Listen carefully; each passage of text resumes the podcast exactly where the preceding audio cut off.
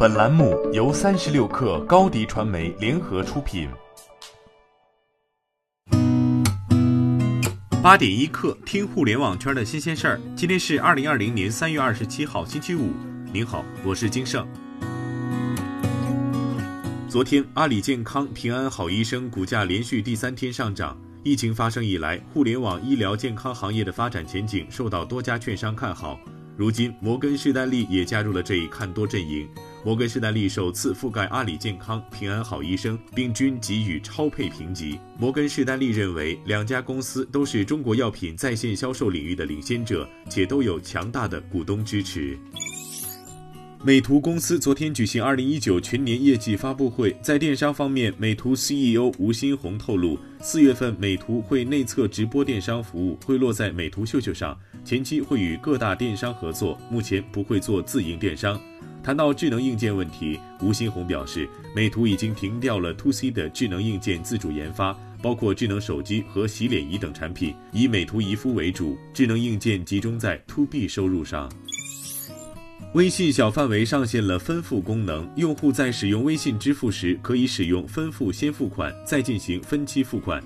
开通微信分付和消费过程中，用户无需提前申请分期，在支付时直接选择分期即可。支付时，用户也不用提前取现，付款时直接选择分付付款即可。每期最低还款百分之十，分付会按照用户实际使用天数计算，还款时支付累计的利息。还款后，本金减少，利息也减少，随借随还。有 MCN 机构负责人告诉三十六氪，网红接私单在快手是常态，以往快手也发过不少通知，限制打击这种行为。如今，快手真的要重拳出击了。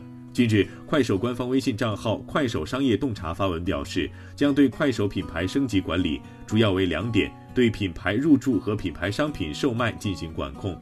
在这之前，快手已经向平台创作者发布了相关通知，称自二零二零年三月三十号零时起，快手将严格限制未经官方平台承接的非合规商业内容。马蜂窝旅游近日发布的二零二零年春季旅游回暖趋势报告指出，三月十八号开始，中国众多旅游目的地和景区热度都出现明显回升。城市热门周边游景区旅游热度平均涨幅达百分之六十七。在中国国内热门目的地中，扬州、福州、宁波、湖州、江门、上饶、合肥、无锡、乐山和杭州的旅游回暖指数最高。新东方董事长俞敏洪在空中亚布力的直播中表示，卫生事件期间已在考虑退休，但时间暂时不对外公布。俞敏洪提到：“我做企业到现在也没有太大的兴趣。如果对做企业有兴趣的话，新东方应该比现在更大一点。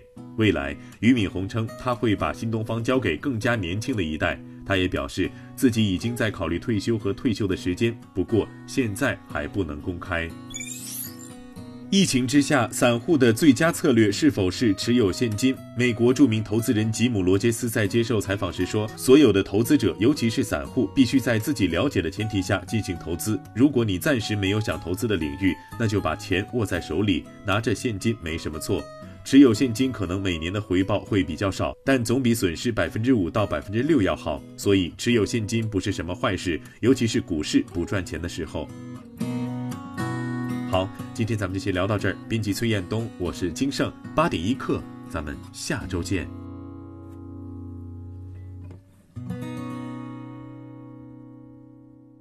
欢迎加入三十六氪官方社群，添加微信 baby 三十六氪 b a b y 三六 k r，获取独家商业资讯，听大咖讲风口，聊创业，和上万课友一起交流学习。